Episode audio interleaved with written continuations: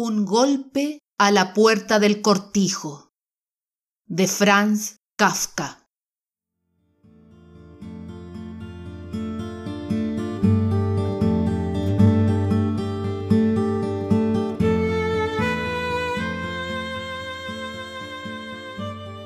Fue un caluroso día de verano.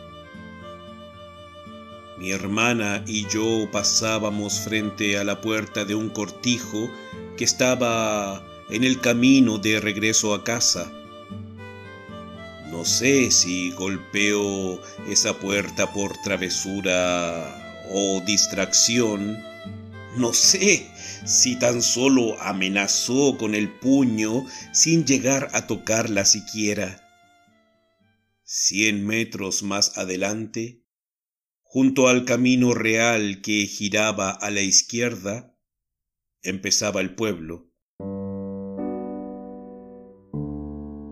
No lo conocíamos, pero al cruzar frente a la casa que estaba inmediatamente después de la primera, salieron de ahí unos hombres haciéndonos unas señas amables de advertencia. Estaban asustados, encogidos de miedo.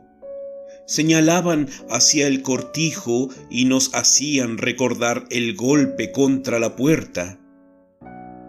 Los dueños nos denunciarían e inmediatamente comenzaría el sumario. Yo permanecía calmo, tranquilizaba a mi hermana, posiblemente ni siquiera había tocado.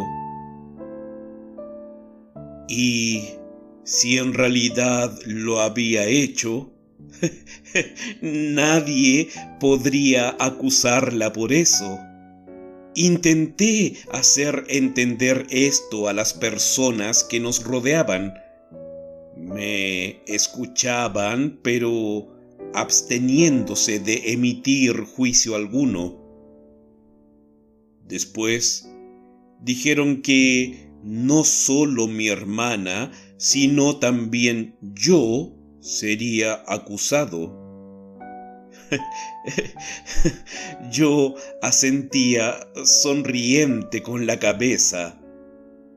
Todos volvíamos nuestra vista atrás, hacia el cortijo, tan atentamente como si se tratara de una lejana cortina de humo tras la cual fuera a aparecer un incendio. Lo que pronto vimos, en realidad, fue a unos jinetes que entraron por el portón del cortijo.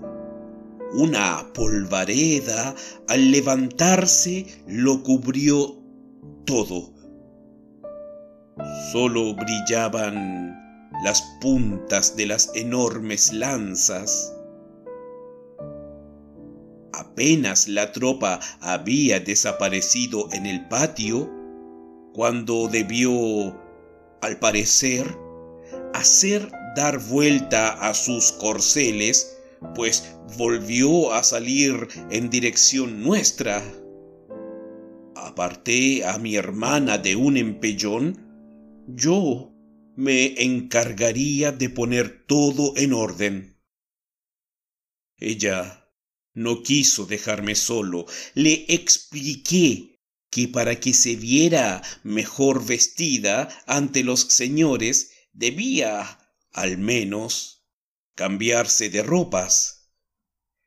Por fin me hizo caso e inició el largo camino a casa.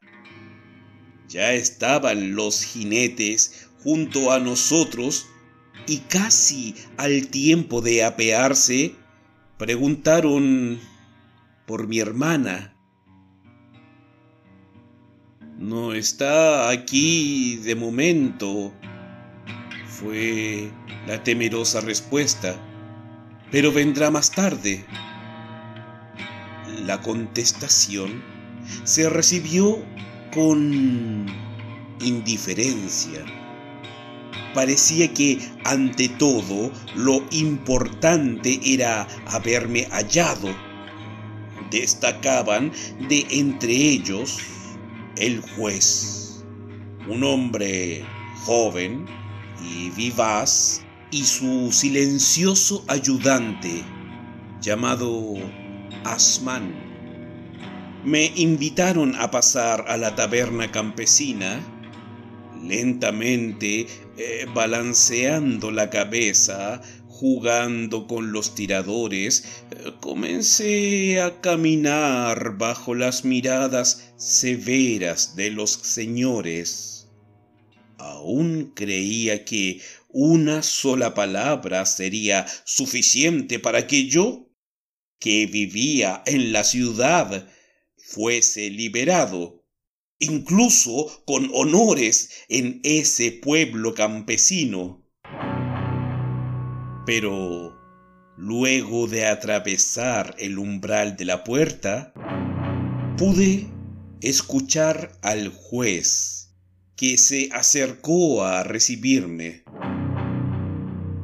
Este hombre me da lástima.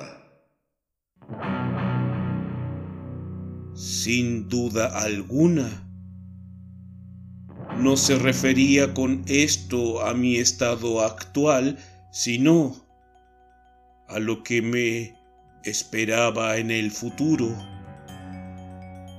La habitación se parecía más a la celda de una prisión que a una taberna rural.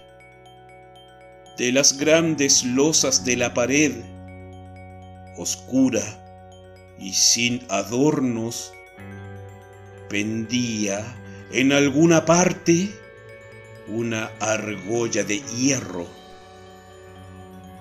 Y en el centro de la habitación, algo que era medio catre y medio mesa de operaciones. ¿Podría yo respirar otros aires que los de una cárcel? He aquí el dilema. O, mejor dicho, lo que sería el gran dilema. Si yo tuviera alguna perspectiva de ser dejado en libertad